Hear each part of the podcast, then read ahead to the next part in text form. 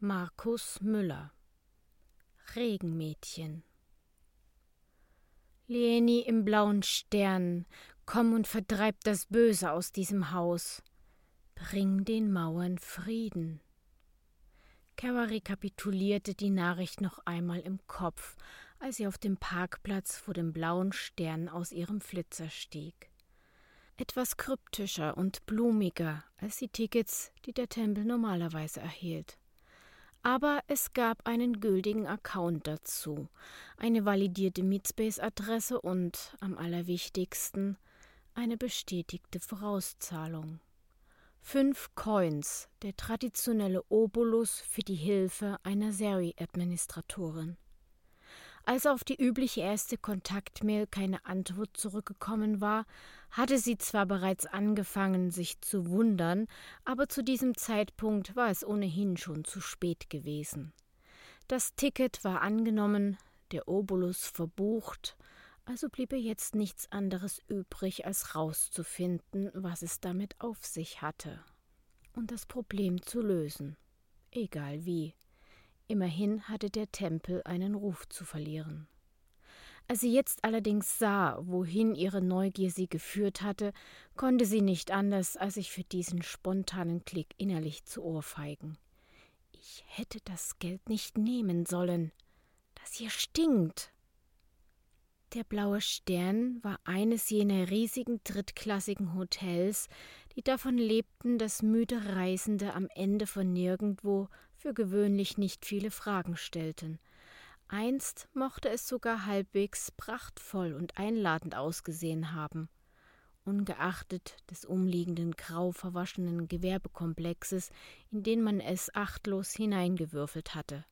Doch inzwischen war es nur noch eine tote Hülle, vergessenes Abschreibungsgrab irgendeiner Betreibergesellschaft, und die Jahre der fehlenden Wartung und Renovierung hatten es nach und nach in eine Art postmodernes Spukschloss verwandelt. Die ehemals spiegelnde Fassade von zahllosen blinden Flecken durchsetzt, während unablässig schmutziges Wasser vom Dach rieselte und die Flächen aus Moos und Flechten befeuchtete, die im flackernden Blau und Grün der wenigen noch funktionierenden Fassaden-LEDs wie zerfranste Gespensterfratzen wirkten. Altmodische Natriumlampen tauchten die ganze Gegend in ein ungesundes orangefarbenes Licht. Ungenutzte Lagerhäuser und Bürogebäude ringsum duckten sich stumm unter die Wolkenberge wie ausgeschlachtete Schiffswracks. Kein Zweifel, der blaue Stern hatte seine besten Zeiten schon eine Weile hinter sich. Die Grenze war dicht und ansonsten gab es hier nicht viel, was eine so lange Fahrt gelohnt hätte. Das Einzige, was ich gehalten hatte, war ein im Flackern sterbender Leuchtdioden verhallendes Echo jener Zeiten, als hier selbst Absteigen wie der blaue Stern brummende Geschäfte gemacht hatten. Genug zumindest, dass sich die Betreiber der einst einen vom Tempel konfektionierten Mainframe mit unbegrenzter Garantie hatten leisten können was auch erklärte, warum der Account trotz allem noch immer gültig war. Der Tempel stand zu seinem Wort. Noch bevor sie die Eingangstür erreicht hatte, begann ihr Deck bereits, sich mit den Haussystemen zu verbinden. Die hochwertige Nanopartikelmatrix in ihrem Großhirn, nicht das billige Zeug aus Korea, mit dem sich die Gamer-Kids noch vor dem Schulabschluss den visuellen Kortex zerballerten sondern Premium-Qualität aus den Hardware-Labors des Tempels, synchronisierte sich mit ihren Schläfenimplantaten und begann, erste Informationen in ihr Sichtfeld einzuspielen. Schon bei den ersten Klicks bemerkte sie, wie träge und unpräzise das Interface reagierte, als hätte man den Kern mit Gelee ausgegossen. Die Firmware war hoffnungslos veraltet, Prozessoren und Speicherauslastungen auf Anschlag und auch sonst war alles in ziemlich schlechtem Zustand. Scheinbar hatten die Besitzer sich schon ewig keine offiziellen Upgrades mehr leisten können. Dafür wucherten an sämtlichen APIs Zusatzmodule und Erweiterungskits von Drittherstellern übereinander, wie Muscheln an einem Schiffsrumpf. Es gab einen externen Cloud-Proxy mit vollgelaufenem Speicher, ein Spezialmodul für interaktive Pornografie, das nur noch drei Programme listete. Selbst die hochintelligente, aber leider auch sehr wartungsintensive Firewall des Kerns hatte man irgendwann durch eine direkt in die Zuleitung eingeschleifte Adware Appliance ersetzt, die umsonst die gleichen Aufgaben erledigte, solange man damit leben konnte, dass sie nach Gutdünken des Herstellers ihre eigene unblockierbare Werbung in die Bitstreams der Benutzer einspeiste. Alles in allem eine ziemliche Katastrophe. Mit einem resoluten Zwinkern leerte Kara ihr Display. Man hatte sie gelehrt, sich nicht ausschließlich auf technische Angaben zu verlassen. Daher machte sie sich gerne auf gute altmodische Art selbst ein Bild von den Dingen. Und es wurde Zeit, damit anzufangen. Mit einer schnellen, eleganten Bewegung schüttelte sie den Nieselregen aus ihren kurzen, dauerlackierten Haaren und stieß die Glastür auf, deren elektrischer Öffner wohl schon vor Jahren das Zeitliche gesegnet hatte. Einen Moment später stand sie in der schummerig beleuchteten Eingangshalle. Der Architekt hatte sich sichtlich genötigt gefühlt, das klinische Äußere des Gebäudes durch einen übertrieben blüchigen Retrostil im Inneren etwas abzumildern. Jede Menge dunkel gebeizte Holzpaneele, Messingkübel voller kränklicher Palmgewächse und gefühlt eine Quadratmeile hochfloriger Teppich in der Farbe alten Blutes. Die Luft roch muffig, geschwängert von einer unauslöschlichen Reminiszenz an menschlichen Ausdünstungen, uralten Nikotinrauch und Heerscharen feuchter Mäntel, die über die Jahre den Teppich vollgetropft hatten. Es gab ein paar Infodisplays an den Wänden, von denen die meisten auf Störung standen oder unkoordiniert vor sich hin flackerten. Die wenigen, die noch funktionierten, zeigten aus irgendeinem Grund immer wieder dieselben Bilder von unscharf gefilmten Großstadtansichten, bei denen permanent Regenschleier vor der Kamera vorbeitrieben und schillernde Tropfen auf der Linse zurückließen. In einem verborgenen Winkel röchelte das Kühlaggregat eines Getränkeautomaten, und über allem hing das leise Summen unzähliger Niedervolt-Travos wie die schäbige elektrische Kopie einer Meeresbrandung. Die Lobby war menschenleer, doch als Kara nach ein paar Schritten den Bereich vor der unbesetzten Rezeption erreicht hatte, aktivierte sich direkt vor ihr eine AR-Anwendung in Form eines billig gerenderten Avatars in dunklem Anzug der sie im typisch abgehackten Tonfall einer schlecht programmierten Sprachsynthese begrüßte.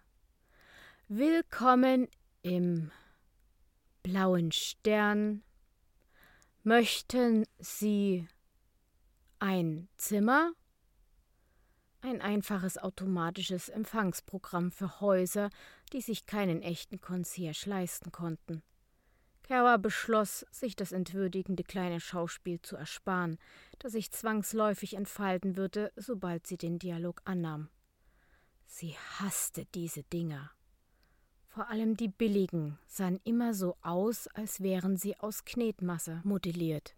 Ähnlich wie die Püppchen in einem merkwürdigen Film, den Kara als Kind einmal gesehen hatte.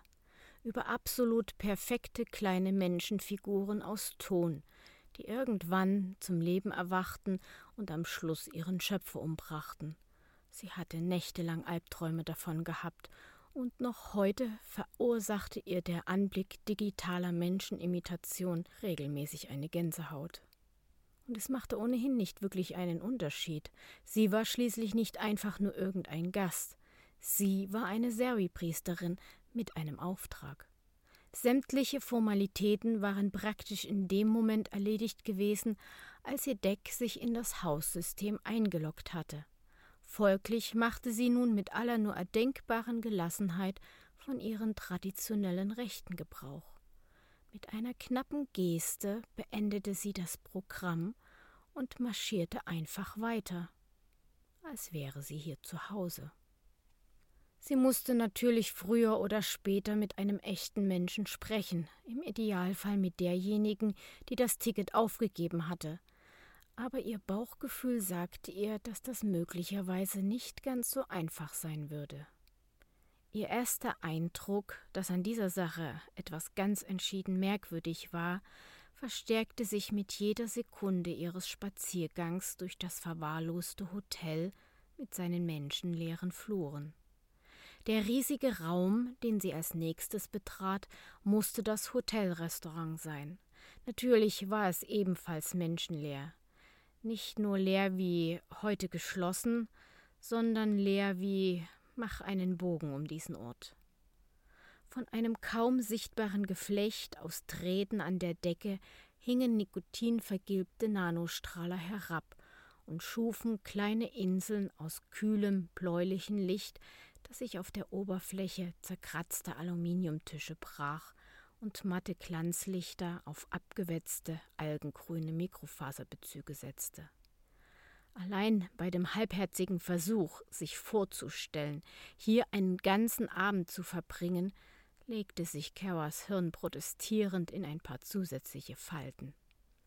Praktisch alles hier wirkte unglaublich deprimierend. Abgenutzt und verblichen von zu vielen Jahren, die wie eine unsichtbare Brandung unermüdlich den Lack abgeschmirgelt und die farblose Grundierung eines Ortes freigelegt hatten, der niemals dafür geschaffen gewesen war, irgendjemanden wirklich ein Zuhause zu sein. Ihr erster Impuls war, sich einfach wieder umzudrehen und schnurstracks zurück zum Parkplatz zu gehen. Aber das war natürlich Unsinn. Sie würde sich ihre bislang makellose Ticketstatistik nicht mit einem ungelöst geschlossen versauen. Nein, sie musste versuchen, ein Gefühl für diesen Ort zu bekommen. Da sie nach wie vor praktisch keine Anhaltspunkte hatte, was hier eigentlich los war, konnte sich so ziemlich alles irgendwie als nützlich erweisen. Sie suchte sich die am wenigsten schmuddelig wirkende Sitzgruppe aus und ließ sich auf das Polster sinken. Kaum hatte ihr Hintern den Sitz berührt, schaltete ihr Deck erneut in den AR-Modus und in ihrem Sichtfeld tauchte ein weiterer Avatar in Gestalt einer üppigen Blondine auf. Sie trug eine Art Gymnastikanzug, der ungefähr zwei Nummern zu klein sein musste, und drohte aufgrund ihrer allzu üppigen 90D-Ausstattung jeden Moment von überzukippen. Ja, der Laden hatte wirklich Klasse. Das Püppchengesicht des Avatars nahm fast so etwas wie einen betrübten Ausdruck an, als sie sagte Bitte entschuldigen Sie, aber Ihre Bestellung kann derzeit nicht entgegengenommen werden. Die Öffnungszeiten des Restaurants. Halt die Klappe! fiel Kara dem Säuseln der synthetischen Stimme ins Wort. Die Öffnungszeiten interessieren mich nicht. Ich bin geschäftlich hier. Sag dem Operator, ich möchte gern mit einem richtigen Menschen sprechen. Jetzt gleich!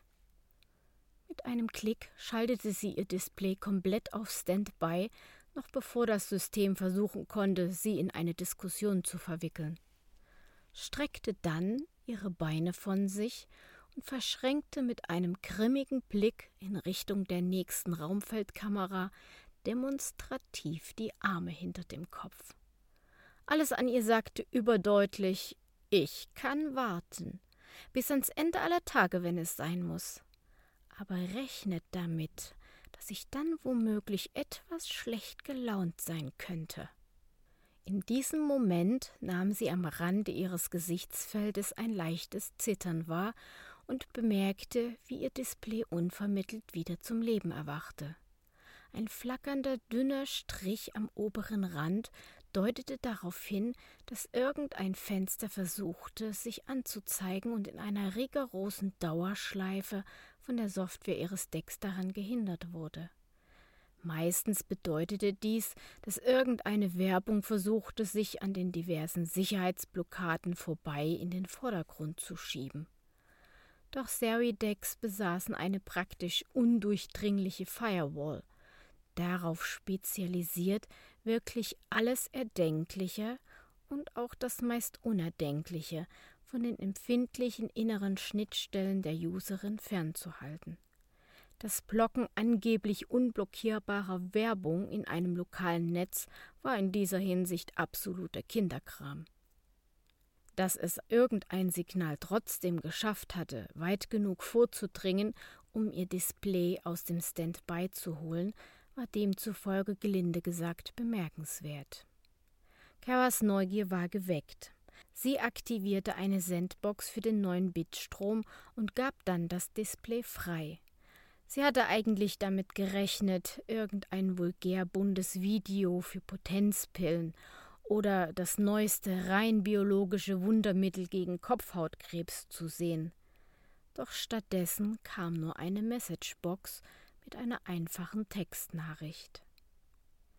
13 Stufen zur roten Tür. Geh hindurch und spiel mit mir. Und dahinter eine wirre Kombination aus Buchstaben, hier und da durchsetzt mit einem Punkt. Offenbar eine Art von Chiffrecode. Was zum. Ein Geräusch hinter ihr ließ sie herumfahren. Ein verhuschtes, hohlwangiges Männlein mit schwarzen Ringen unter den Augen sprang erschrocken zurück und starrte auf das Blitzen des halbgezogenen Seri-Messers, das ebenso zur Standardausrüstung gehörte wie ihr Deck. Es gab jede Menge Freaks und möchtegern Hacker mit großen Träumen und leeren Bankkonten, die kein Problem damit gehabt hätten, eine Seri-Priesterin in der Mitte durchzusägen, nur um an ihre Hardware zu kommen. Deshalb hatten die Instruktorinnen dafür gesorgt, dass sie notfalls sogar mit bloßen Händen ein paar Dinge anstellen konnte, die selbst die Fans von Kettensägenfilmen hätte zusammenzucken lassen. Vorsicht, Freund, sagte sie beschwichtigend. Hat man dir nie gesagt, dass man sich an eine Seri-Priesterin besser nicht anschleicht? Verzeihung, ich wollte nicht. Sie haben die Kellnerin ausgeschaltet, also musste ich, wollte nicht stören. Der Mann redete nicht, er murmelte, monoton und ängstlich, als könnte eine unachtsame Betonung die schlimmsten Dinge herabbeschwören. Sein Blick wich ihr konsequent aus, irrte über den Fußboden, folgte unsichtbaren Mäusen, die kreuz und quer über den Teppich huschten. Wünschen Sie Essen? Kara dachte höchstens ein paar Millisekunden darüber nach. Limonade, gelb, mit viel Eis, und unterrichte Leonie davon, dass die Priesterin hier ist, die sie bestellt hat. Die Reaktion darauf war nicht ganz, was sie erwartet hatte. Bei Erwähnung des Namens Leonie wurde sein Blick plötzlich starr. Wäre er nur halbwegs lebendig gewesen, hätte er wahrscheinlich nach Luft gejapst. Es verrieten lediglich die zuckenden Wangenmuskeln seinen plötzlichen Terror. Stimmt was nicht? Ja, nein, Verzeihung, ich bringe das Getränk. Kawa packte ihn so sanft wie möglich am Ärmel und hielt ihn zurück. Lieni, wieder dieses stumme Entsetzen in seinem Blick. Sie ist meine Auftraggeberin. Sie arbeitet doch hier, oder? Nein. Das Hotel. Nur ich und Jacob, der Manager. Äh, keine Lieni. Er verstummte mitten im Satz, wand sich erneut zum Gehen. Ich bringe das Getränk. Nein, erst beantwortest du mir meine Fragen. Sag mir, wo ich Lieni finden kann. Oder meinetwegen diesen Jacob. Ich will mit ihm sprechen über sein System. Ein Ticket wurde eröffnet und ich wüsste gern von wem und warum. Das Männlein bekam noch größere Panik, wenn das überhaupt möglich war. Aber seine Stimme blieb leise und tonlos, als er antwortete. Jacob wusste nicht, dass du kommst. Er wird nicht. Bitte, keine Fragen jetzt. Später. Ich bringe das Getränk. Kerwa war so verblüfft, dass sie ihn schließlich losließ. Er huschte davon, lautlos wie Wind, und ließ sie in einiger Verwirrung zurück. Was zum Teufel geht hier vor? Die folgende Wartezeit verbrachte sie damit, das lokale Netz näher in Augenschein zu nehmen und die seltsame Textnachricht zurückzuverfolgen, die noch immer am unteren Rand ihres Displays angedockt war. Alles deutete darauf hin, dass sie nicht von außerhalb gekommen war, sondern direkt vom Kern selbst. Das war merkwürdig, hätte aber zumindest erklärt, wie die Nachricht ihr Display hatte aufwecken können. Jeder Kern besaß spezielle Signaturen, die sich an den herkömmlichen Nicht-Stören-Schildern vorbei authentifizieren konnten. Allerdings waren diese Signaturen beschränkt auf einige lebenswichtige Systemmeldungen. Kara hatte noch nie von Kernen gehört, die damit alberne Rätselmeldungen verschickten. Hatte sich hier jemand einen Spaß gemacht und sich in die Sprachtemplates für die Fehlermeldungen gehackt? Kara atmete einmal tief durch und ging in den Meditationsmod. Priorisierte bestimmte Prozesse ihrer Wetware-Interfaces und ließ dann ihren Geist gewissermaßen in die Wände sickern. Das Haussystem, ja das ganze Gebäude, wurde binnen eines Moments zu einer diffusen Wolke aus Datenpaketen, und Kara ließ sich darin treiben ihr Blick ins Unendliche gerichtet, während ihr in jahrelanger Übung genau darauf trainiertes Gehirn damit begann, ohne den Umweg der Visualisierung die vorbeitosenden Bitströme mit ihrer ganz persönlichen Heuristik nach Hinweisen zu durchkämmen. Ähnlich wie die Codeknacker im Zweiten Weltkrieg sich mit glasigen Augen vor ein Blatt voller Chiffretext gesetzt hatten, um nach Mustern zu suchen nur dass in diesem Fall das Chiffreblatt mit mehreren Megabit pro Sekunde direkt durch ihren frontalen Kortex gefiltert wurde. Und da, quasi in ihrem mentalen Augenwinkel sah, nein, spürte sie etwas. Eine Abweichung. Ein Nadelstich im schwarzen Samt. Ein Webfehler in der komplexen Struktur des Kerns. Etwas stimmte damit nicht. Ihr Geist glitt noch einmal darüber hinweg, wie eine Fingerspitze über Narbengewebe, kreiste es ein, analysierte. Die Prüfsummen schienen alle korrekt zu sein, aber sie waren auf eine Art und Weise korrekt, die ihr merkwürdig vorkam, ohne dass sie hätte sagen können, warum. Ihre Meditation wurde je unterbrochen, weil plötzlich jemand vor ihr stand. Ihre Hand fuhr erneut völlig automatisch zu ihrem Messer und verharrte in bedrohlicher Habachtstellung über dem Griff, während ihr Display wieder klar wurde. Sie hatte halb erwartet, wieder das ängstliche Männlein zu sehen, diesmal mit einem gelb leuchtenden Glas auf einem Tablett. Stattdessen stand dort ein anderer Mann. Groß dürr und finster. Schlaffe Wangen, bleiche Bartstoppeln auf einem spitzen Kinn, nikotingelbe Zähne und kalte Augen mit gräulichen Tränensäcken, deren Blick sie festnagelte, als hätte er sie soeben mit der Hand in der Bargeldkasse erwischt. Ich bin Jacob. Ich bin hier der Manager. Seine Stimme klang wie feuchtes Schmirgelpapier und hatte das verschleimte, unstete Timbre eines starken Trinkers. Du bist kein Gast, also was willst du hier? Ich habe euch nicht gerufen. Kara spürte spontanen Abscheu in sich aufsteigen. Zu den Dingen, die man ihnen während der Ausbildung wieder und wieder eingebläut hatte, gehörte auch, die Menschen, die ein System bedienten, mindestens genauso gründlich in Augenschein zu nehmen wie das System selbst. Sie konnte daher hervorragend in Menschen lesen. Und dieses Exemplar war in etwa so angenehme Lektüre wie ein Ausflug in ein Totoporn-Forum. Jemand namens Leni hat mich gerufen und bezahlt, erwiderte sie kühl. Und dann wieder diese seltsame Reaktion. Erschrecken, diesmal gepaart mit Verärgerung. Wer immer Lieni sein mochte, allein ihr Name bereits war ein handfester Trigger. Es. Es gibt hier niemanden, der so heißt. Jacobs forsche, kalte Fassade war spürbar angekratzt. Furcht flackerte in seinen Augen, und seine Worte waren nur die halbe Wahrheit, das sah Kara sofort. Alles an ihm sagte, es gibt hier keine Lenny mehr. Das hier wird von Minute zu Minute interessanter. Nun, es gibt ein offenes Ticket, erwiderte sie kühl. Mit dem Auftrag, und ich zitiere, das Böse aus diesen Mauern zu vertreiben. Lieni zahlt den üblichen Preis. Und jetzt bin ich hier. Augenblicklich grub sich noch mehr Unbehagen in Jacobs Gesicht. Er wusste natürlich genau, was das bedeutete.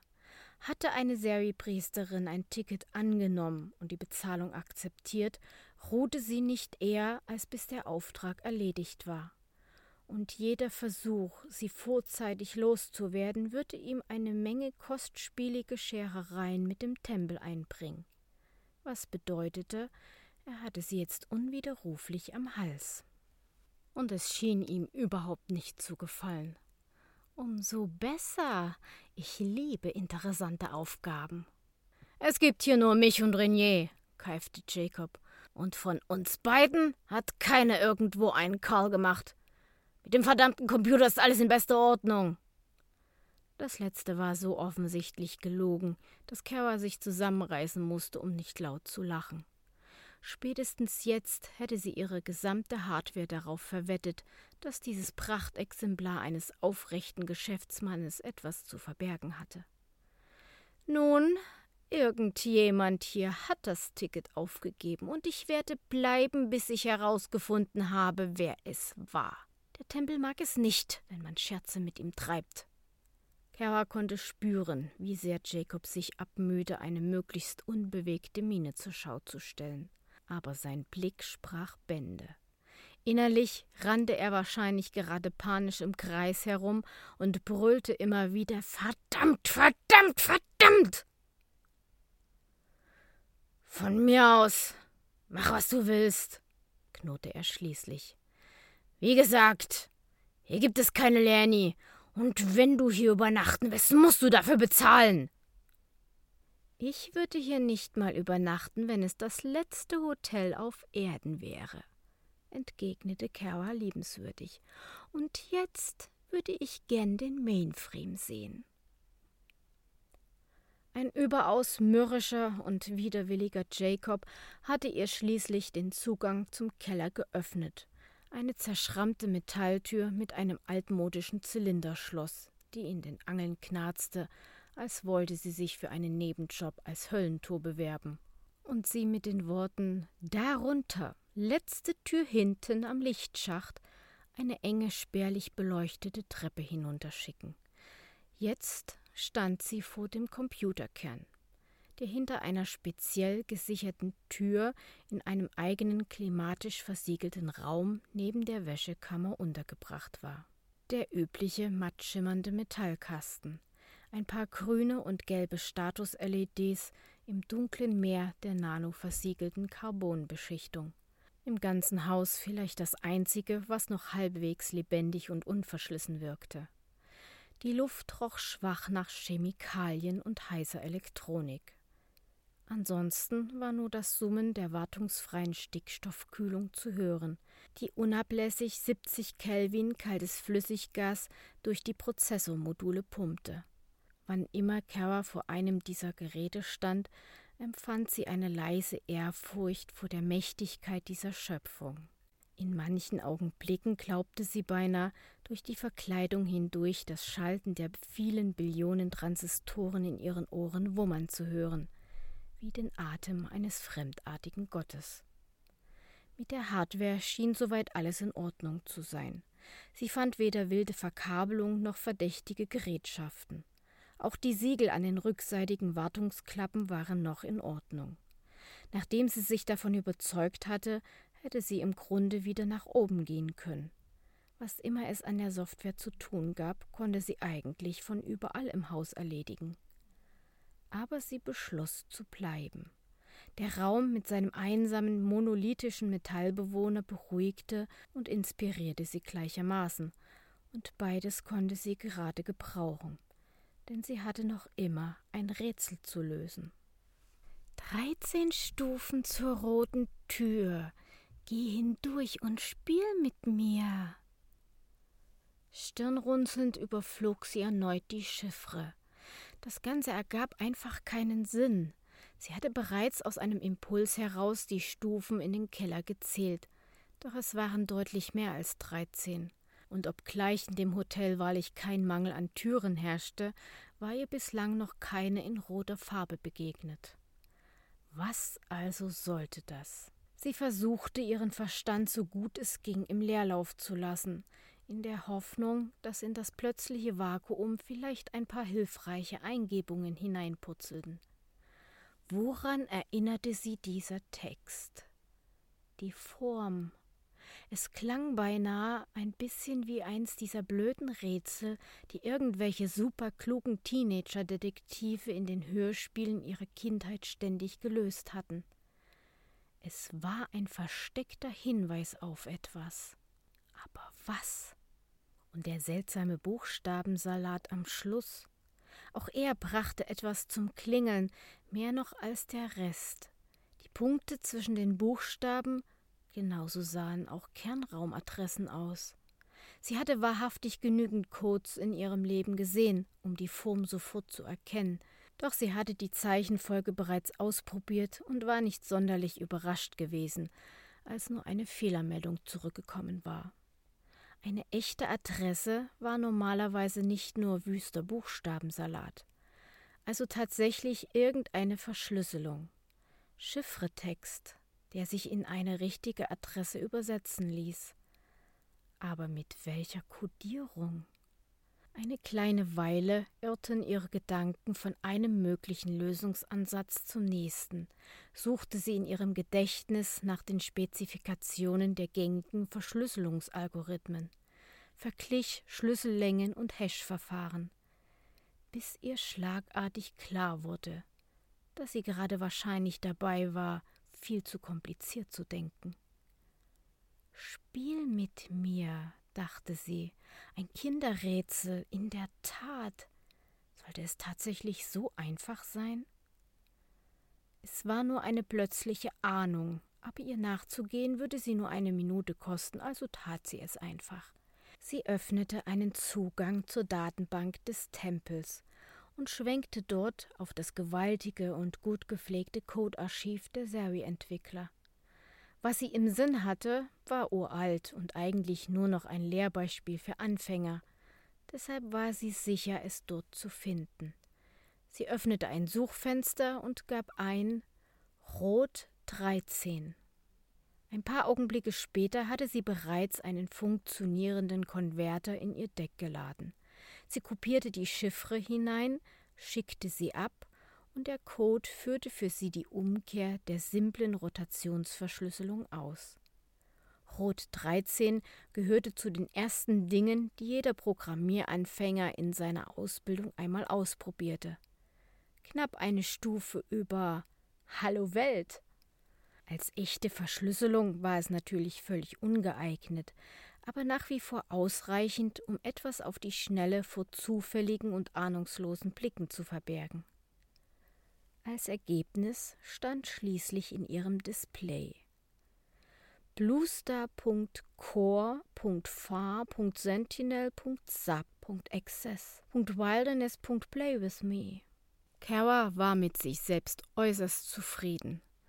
Das war eine echte Kernadresse.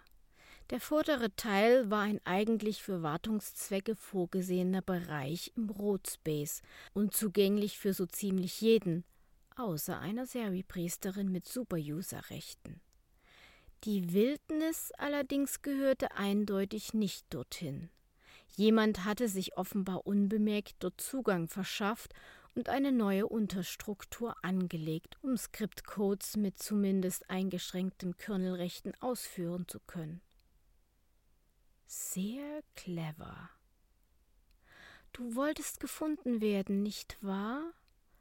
aber eben nur von den richtigen Leuten. Sie öffnete kurzerhand eine Sandbox und lud darin die Adresse, sah dann das kurze Aufflackern von Skriptfenstern, ein Zeichen dafür, dass sie tatsächlich auf ausführbare Codes gestoßen war. Doch dann passierte erstmal gar nichts. Keine Rückmeldung, keine Ausgabe auf irgendeinen Kanal. Und dann spürte sie, wie von einem Augenblick auf den anderen sämtliche Kerne ihres Decks auf Anschlag gingen, als der unsichtbare Code versuchte, einen gewaltigen, unkomprimierten Datenstrom durch ihre I.O.-Kanäle zu schieben. Lediglich der dünne, aber unendlich stabile Zaun der Sandbox hielt den Strom davon ab, sich einfach ungehindert über ihre Synapsen zu ergießen. Stattdessen bekam sie im Sekundentakt priorisierte Anfragen auf ihr Display, die ihr unter normalen Umständen eine Kernel Panic oder einen ähnlichen kritischen Zustand signalisieren sollten. Schon nach ein paar Sekunden kamen die Anfragen schneller, als sie sie wegklicken konnte. Sie stand jetzt vor der Wahl, den Code mitsamt Sandbox einfach komplett zu entfernen, bevor er ihre Puffer komplett zuballerte und sie einen mühseligen Reboot ihres Decks vornehmen musste. Aber etwas hielt sie davon ab. Ein ähnliches Gefühl, wie sie es kurz zuvor schon einmal gehabt hatte. Da war dieser Webfehler, dieser seltsame Geist in der Maschine, den man auf den ersten Blick für einen Virus halten konnte. Aber Kara hatte eine Verbindung zu Maschinen, die die meisten anderen Menschen und selbst die meisten Techniker niemals würden nachvollziehen können. Das hier war kein einfacher Virus, sondern etwas völlig anderes. Sie konnte den Unterschied fühlen. Der Ort, an dem sie lebte und für den sie arbeitete, wurde schließlich nicht völlig grundlos der Tempel genannt. Was sie dort taten, ging weit über einfachen technischen Support hinaus. Sie waren fleischgewordene Schnittstellen zum metaphysischen Teil eines technischen Paradigmas. Sie lasen nicht einfach nur Logfiles, sie wussten, sie spürten, sie vertrauten. Sie waren nicht nur Zuschauer, sondern standen dort, mitten im Sturm, wenn der fremdartige Gott atmete. Und hin und wieder, so wusste auch Kara, musste man einfach einen kleinen Sprung des Glaubens machen. Ich bin jedenfalls nicht so weit gekommen, um jetzt kurz vor der Lösung wieder kehrt zu machen. Und dann tat sie etwas, von dem man eigentlich jedem User immer wieder eintrichtert, dass man es auf keinen Fall tun sollte, weil sonst die allerfurchtbarsten Dinge geschehen würden. Aber Kara war schließlich keine gewöhnliche Userin. Sie kannte das Risiko und war bereit, es einzugehen. Schwierige Tickets lösten sich schließlich nicht von alleine. Sie nahm ein paar schnelle Konfigurationen an ihrer Firewall vor, isolierte zur Sicherheit ein paar Kernkomponenten von ihrer Backplane und machte dann die Sandbox auf. Solche massiven Bitströme konnten lebensgefährlich sein, wenn man nicht genau wusste, was man tat. Die Wetware-Seite ihres Controllers verkraftete nur eine bestimmte Menge an Traffic, und es gab tausende Dinge, die ungefilterte Codes erst mit ihren Schnittstellen und anschließend mit ihren Synapsen anstellen konnte, wenn man ihn nicht davon abhielt. Es war eine Situation, die im Regelbetrieb eigentlich niemals vorkommen sollte aber eine Servi-Priesterin hatte es per Definition nur selten mit dem Regelbetrieb zu tun. Zudem hatte sie vollstes Vertrauen, dass der hochentwickelte Schutzcode in ihrem Controller notfalls mit so ziemlich allem fertig werden konnte, was in ihr System gelangte. Ihr Controller und ihr Gehirn waren seit langer Zeit ein gut eingespieltes Team. Fast augenblicklich ergoss sich eine gewaltige, auf den ersten Blick völlig chaotische Flut von Bitmustern in ihr Bewusstsein. Kara verspürte unvermittelt das vertraute Gefühl roher Daten in ihrem Kopf, als würde man ihr einen Kubikmeter gelbes Neonlicht in den Schädel gießen und ihre Knochen mit Zuckerwatte ausstopfen. Irrsinnig, aufputschend und beängstigend wie der Ritt auf einer wirklich großen Welle ohne Aussicht auf einen Strand. Nur wenige Menschen verkrafteten so etwas länger als ein paar Sekunden, ohne psychotisch zu werden oder in Krämpfe zu verfallen. Das menschliche Gehirn war für diese Art von Input einfach nicht geschaffen. Doch das war eben einer der vielen Unterschiede zwischen normalen Usern und einer Seri-Priesterin. Kara hatte in zahllosen Übungssitzungen mehr als genug Gelegenheiten gehabt, sich an dieses Gefühl zu gewöhnen und trotz allmählich übersteuernder Eingänge den Überblick zu behalten. Sie selbst wurde jetzt zum Filter, stellte sich in den Fluss, brach die Strömung an ihrem Bewusstsein, immer noch wach genug, um notfalls jederzeit den Strom zu unterbrechen, während sie ihn nach interessantem Treibgut absuchte. Doch schon nach ein, zwei Sekunden wurde ihr klar. Dieser Strom hier war anders als alles, was sie bisher erlebt hatte.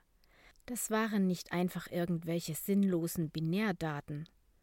Sie waren schwerer, angereichert mit etwas, das sie auf den ersten Blick nicht erfassen konnte. Also senkte sie sich selbst noch etwas tiefer in den Strom hinab, versuchte Ordnung zu finden, eine Struktur, irgendeinen Anhaltspunkt. Ein wildes Durcheinander aus Bildern, Geräuschen und Gerüchen prasselten schlagartig auf sie ein. Nicht einfach nur sensorische Daten. Es fühlte sich an wie Erinnerungen. Der Teil von Kawas Verstand, der noch nicht vollkommen vom Bitstrom umspült wurde, arbeitete auf Hochtouren. War das nicht genau das, was sie vermutete, wonach sie gesucht hatte? Irgendeine Art von hochentwickelter Schadsoftware. Womöglich eine illegale KI. Nein, das hier fühlte sich anders an. Menschlicher. Kara wusste, dass sie das hier nicht mehr lange aushalten konnte. Sie hätte den Port auch einfach wieder zumachen können. Noch hatte sie die volle Kontrolle über ihr System. Dann hatte sie eine andere Idee. Sie konzentrierte sich darauf, eine stabile Terminalverbindung zum Kern herzustellen. Und kurz bevor der Stream endgültig drohte, über die völlig übersteuerten Wandler hinweg die ersten Synapsen zu grillen, brüllte sie der Quelle ein gewaltiges, unüberhörbares Stopp entgegen. Und dann Gewissermaßen aus einer instinktiven Ahnung heraus fügte sie hinzu Du wirst mir wehtun, wenn du so weitermachst. Es war eigentlich absurd und ergab aus technischer Sicht nicht wirklich einen Sinn, aber entgegen aller Wahrscheinlichkeit funktionierte es tatsächlich. Der gewaltige Bitstrom und das massive Dauerfeuer aus Sinneseindrücken und digital verzerrten rohen Emotionen brachen von einem Moment auf den anderen zusammen. Zurück blieben nur ein gewaltiges digitales Schweigen, das Kara nach dem unglaublichen Lärm zuvor regelrecht in den Ohren dröhnte. Weißt du, sagte sie dann etwas ruhiger, während sie alle verfügbaren Kanäle auf Empfang stellte. Höfliche Menschen fragen nach einem Huck. Die Antwort ließ einen scheinbar endlosen Augenblick auf sich warten. Doch als sie kam, verwunderte es Kara schon fast gar nicht mehr, dass sie mit der beinahe schüchternen Stimme eines jungen Mädchens in ihrem Kopf erklang. Tut mir leid, sagte die Stimme leise. Ich hatte hier noch nie Besuch. Kara hatte nicht bemerkt, wie ihr Display in den AR-Modus geschaltet wurde. Deshalb war sie ernsthaft überrascht, als aus der carbongrauen Wand des Mainframes eine Gestalt hervortrat. Ein junges Mädchen. Vielleicht vierzehn oder fünfzehn, dünn wie ein Strich, mit tiefliegenden Schatten unter ihren dunklen Augen und wirrem schwarzem Haar, das ihr in Strähnen ins Gesicht hing. Es machte einen zögerlichen Schritt auf sie zu, gerade genug, um nicht mehr inmitten der Mainframe-Verkleidung zu stehen, und sah sie mit einem undefinierbaren Blick an, der Kara im ersten Moment erschaudern ließ, während in ihrem Hirn endlich der letzte Puzzlestein mit einem beinahe hörbaren Klick an die richtige Stelle fiel.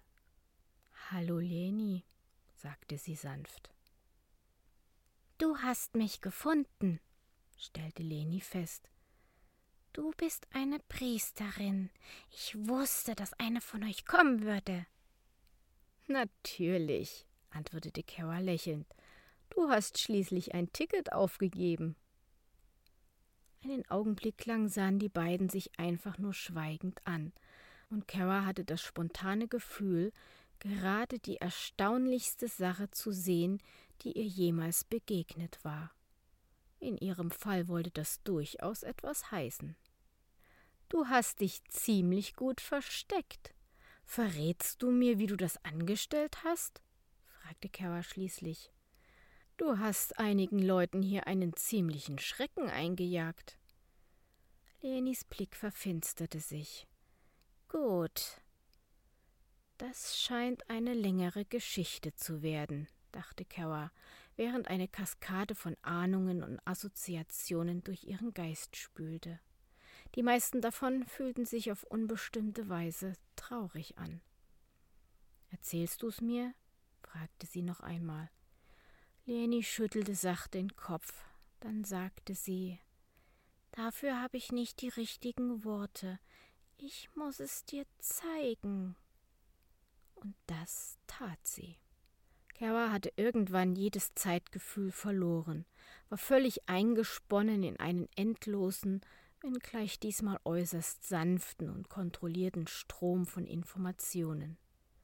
Bilder, Stimmen, sogar Gefühle, Trotz ihres tranceähnlichen Zustandes machte sich Kara innerlich eine Notiz, unbedingt herauszufinden, wie Leni das machte. Sie hatte noch nie von Software gehört, die so etwas konnte. Ich bin in diesem Haus geboren, vernahm sie Lenis Stimme tief in ihrem Kopf. Weil es keinen anderen Ort gab, wo sie hätte hingehen können. Tiefen Erinnerungen, verschwommen und doppeldeutig. Das schmale, verhärmte Gesicht einer ehemals hübschen jungen Frau aus verschiedenen Blickwinkeln, immer wieder, oft verweint, niemals im Sonnenlicht. Lienis Mutter wahrscheinlich eine der zahllosen Zwangsprostituierten, die während der goldenen Zeiten vor dem Schließen der Grenzen aus den östlichen Nachbarländern herübergeschleust und gegen eine ordentliche Provision für den Hotelmanager von Orten wie dem Blauen Stern aus an die Kundschaft im Landesinneren weiterverteilt wurden. Eine von ihnen von Jacob für ein paar Hunderter gekauft und geschwängert, nur um etwa zehn Sekunden nach Leanis Gebot festzustellen, dass er mit einer Familie nichts anfangen konnte. Was dann folgte, war eine lange verwüstete Kette von hässlichen Bildern und verstörenden Emotionen. Irgendwann im Laufe der Geschichte verschwand dann ihre Mutter unversehens aus dem Strom und tauchte nicht wieder auf. Abgehauen, weiterverkauft, gestorben? Auf jeden Fall war sie verschwunden und hatte Lieni an diesem freudlosen Ort zurückgelassen, wie ein winziges Stück Treibholz an einem ausgebombten Strand. Es grenzte schon fast an ein Wunder, dass Jacob sie nicht einfach in einen mit Steinen beschwerten Sack in den Kanal hinter dem Haus geworfen hatte. Sehr viel weiter reichte seine Güte dann allerdings auch nicht mehr. Lieni, die nie einen anderen Ort auf der Welt kennengelernt hatte, verkroch sich in den Eingeweiden des Hotels und wurde zu einer Art Wolfskind, mit dem Unterschied, dass sie statt von wilden Tieren von einem schon damals etwas verwahrlosten Haussystem großgezogen wurde. Und sie hatte sehr schnell gelernt, in dieser speziellen Wildnis zu überleben. Lieni war ein technisches Naturtalent wenn Carrier eins gesehen hatte, so viel ließ sich aus den trüben Wasserfall kindlicher Erinnerungen herauslesen. Mit sechs oder sieben hatte sie bereits gelernt, die Avatare zu Spielgefährten umzuprogrammieren. Kurz danach hatte sie sich irgendwo ein ausrangiertes, nicht invasives Deck mit einem altmodischen optischen Interface organisiert und begonnen, sich mit scheinbar spielerischer Leichtigkeit immer tiefer in das System hineinzugraben, immer wieder unterbrochen von Jacob, der keine Gelegenheit ausließ, sich mit diversen Grausamkeiten an seinem Klotz am Bein schadlos zu halten. An manchen Stellen knirschte Kara mit den Zähnen vor Wut und spürte, wie sich ein kalter, zorniger Ball aus Stacheldraht in ihrem Magen zusammenzog. Der Umfang von Verrohung übertraf ihre schlimmsten Befürchtungen. Doch Leonie wusste sich zu helfen. Binnen kurzer Zeit hatte sie große Teile des Sicherheitssystems unter ihrer Kontrolle, benutzte es als zusätzliche Augen und Ohren, die ihr halfen, Jacob so geschickt aus dem Weg zu gehen, dass er sie teilweise monatelang nicht zu Gesicht bekam. Kurze Zeit später begann sie damit, Kreditkartendaten aus dem Abrechnungssystem für Einkäufe im Darknet zu benutzen. Sie beschaffte sich ein modernes Deck und eine große Ladung illegal aufgemotzter Nanos. Und mit einem ähnlichen Quantensprung entwickelten sich nun von da an auch ihre Fähigkeiten. Bis zu einem Punkt, an dem sie schließlich mehr oder weniger zu einem digitalen Geist geworden war – auf eine Art und Weise mit dem System verschmolzen, die selbst im Tempel kaum jemand jemals offiziell erreicht haben dürfte.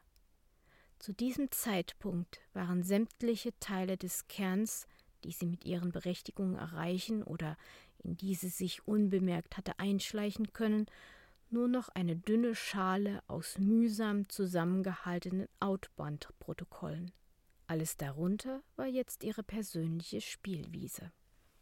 Sie schlich wie eine hungrige, unsichtbare Katze durch das Haus, versorgte mit Hilfe eines schon damals reichlich zerrütteten Renier ihren Körper mit dem Allernötigsten. Er trug bei den seltenen Gelegenheiten, zu denen Jacob sie doch einmal in die Finger bekam, wortlos, was mit ihr geschah, während ihr Geist die entlegensten Winkel des Netzes erforschte um einfach alles zu lernen, was es zu wissen gab. An dieser Stelle riss die Erzählung unvermittelt ab. Kara fand sich plötzlich im Freien wieder, oder genauer gesagt in einer ziemlich beeindruckenden Simulation davon. Über ihr eine wolkenverhangene Abenddämmerung. Sie spürte Wind und Regentropfen in ihrem Gesicht. Irgendwo in der Nähe hörte sie das zonnige Rauschen von Wasser. Sie brauchte einen Moment, um zu begreifen, wo sie war.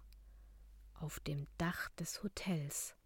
Und unter ihr, jenseits der niedrigen Brüstung, der Kanal.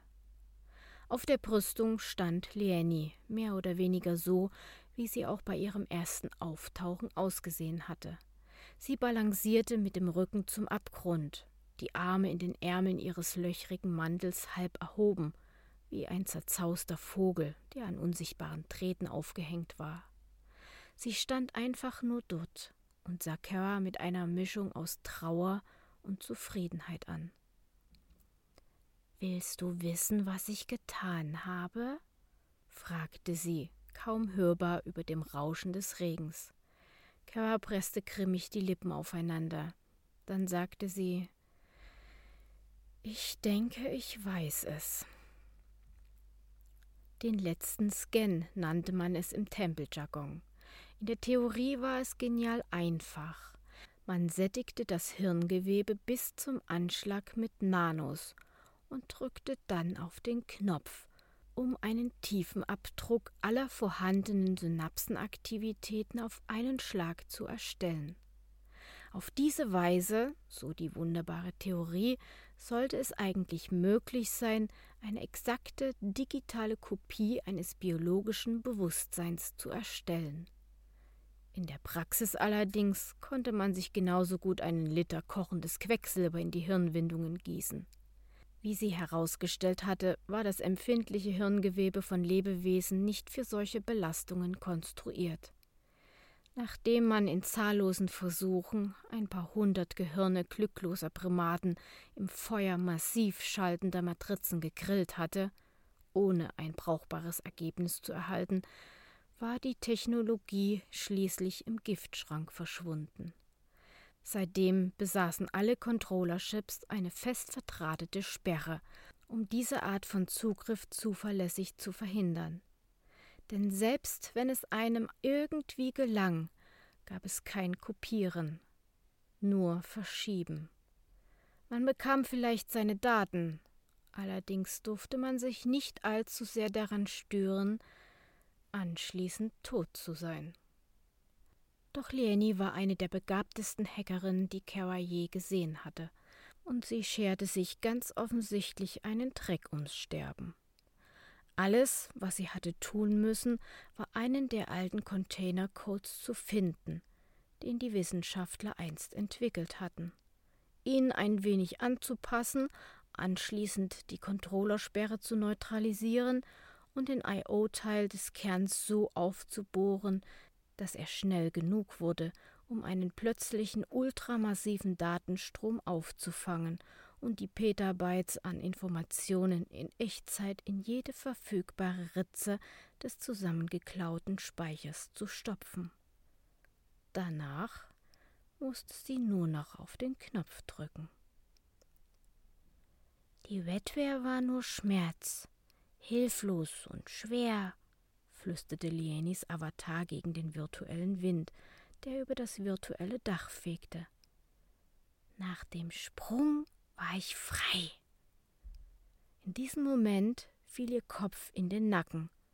Das letzte, was Kara sah, waren ihre Augen, die sich von Nanos gesättigt in zwei silbrig glänzende Kugeln verwandelten. Dann fiel Lenis virtueller Körper durch die schimmernden Regenschleier hindurch in die Tiefe. Als es schließlich vorbei war, fand sich Kara unversehens wieder auf dem schmuddeligen Betonboden des Kellerraums kniend. Und Tränen standen in ihren Augen. Es tut mir so leid, flüsterte sie. Das muss es nicht, erwiderte Lenis Avatar, der nun wieder mit gefalteten Händen vor dem Mainframe stand. Mir geht es gut hier. Ich bin, wo ich hingehöre.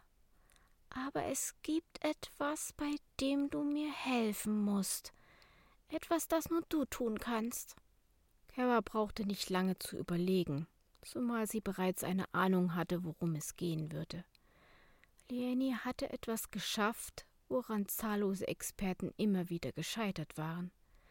Sie hatte ihre Wetware abgestreift und war zu einem wilden, digitalen Engel geworden, der mit Schwingen aus Licht an einem fernen künstlichen Himmel seine Kreise zog.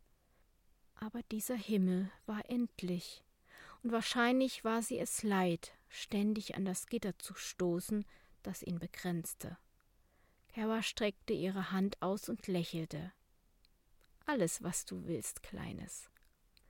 Als sie Jacob fand, saß er, wenig überraschend, in einem hinteren Winkel des Restaurants, vor sich eine Flasche billigen Wodka und starrte trübsinnig auf das abgewetzte Fischgrätenmuster der Auslegeware. Sie baute sich mit verschränkten Armen vor dem Tisch auf und wartete geduldig ab, ob er sich irgendwann dazu hinreißen ließ, ihre Anwesenheit zur Kenntnis zu nehmen. Und hast du gefunden, wonach du gesucht hast? knurrte Jacob schließlich mit schwerer Zunge, ohne sie anzusehen. Allerdings sehr viel mehr sogar, als ich je erwartet hätte. Na, großartig! Jacobs trüber Blick schlingerte zu ihr empor. Dann kannst du ja jetzt verschwinden! Statt einer Antwort setzte sich Kara mit einer schwungvollen Bewegung rittlings auf den Stuhl ihm gegenüber und sah ihm mit einem wölfischen Grinsen fest in die Augen. Wann hast du Leni das letzte Mal gesehen? Jacob verzog verdrießlich den Mund. Kommst du mir schon wieder mit diesem Unsinn? Er verstummte, als Kara plötzlich ihre Hand ausstreckte und damit ein kleines Skript startete, das sich in die AR-Routine des Restaurants einklingte und vor ihrer beiden Augen etwas auf ihrer Handfläche erscheinen ließ. Die virtuelle Nachahmung eines Bilderrahmens, aus fein ziseliertem Silber, eines jener massiven antiken Schmuckstücke, in denen man früher die Bilder seiner Liebsten auf dem Kaminsims gestellt hatte.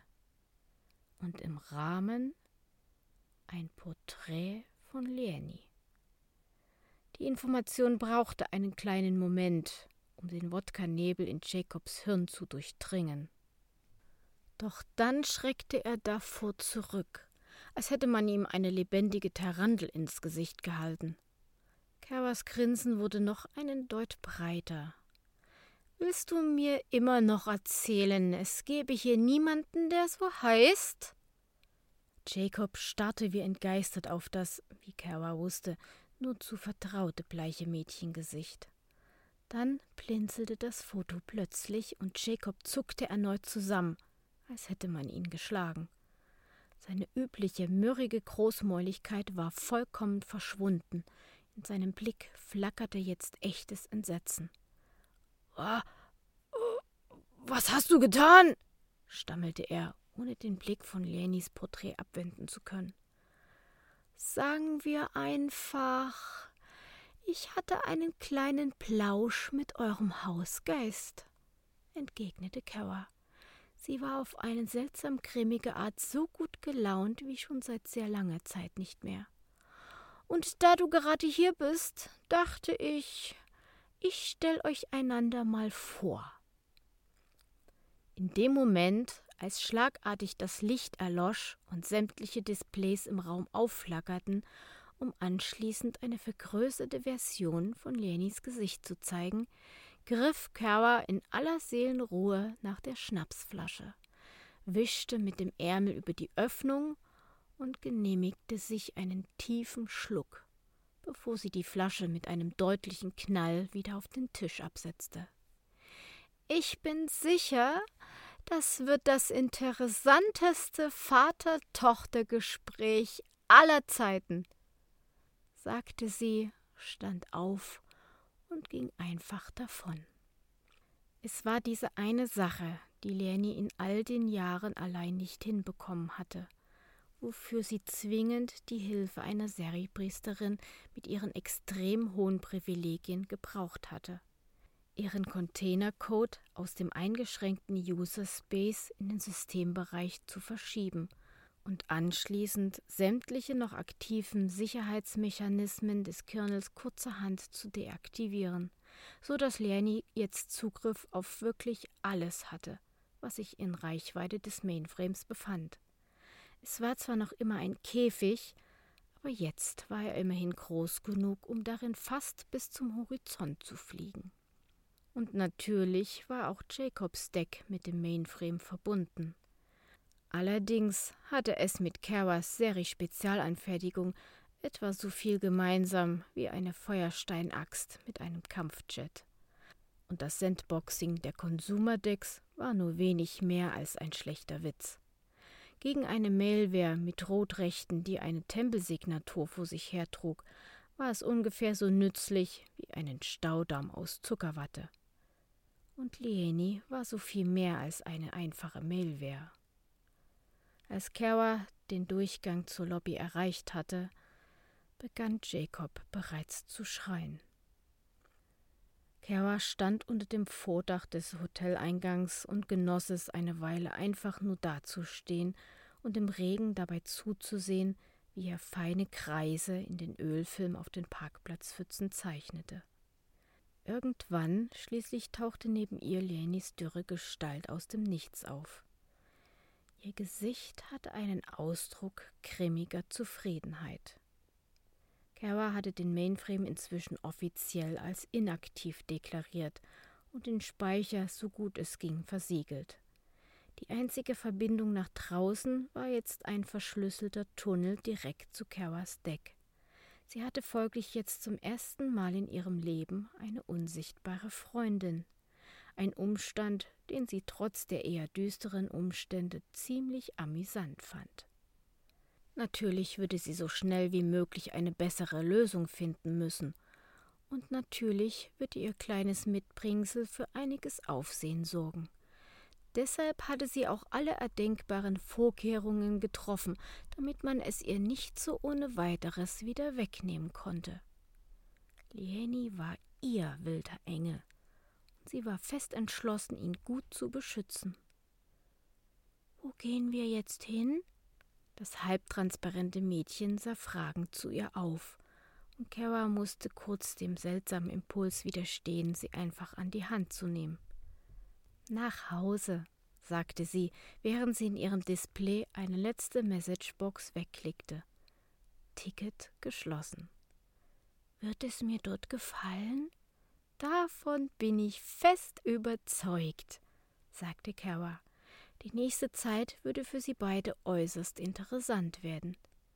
Und Kara würde als die erste Serie, die eine echte, lebendige Bewusstseinskopie administrierte, in die Tempelgeschichte eingehen.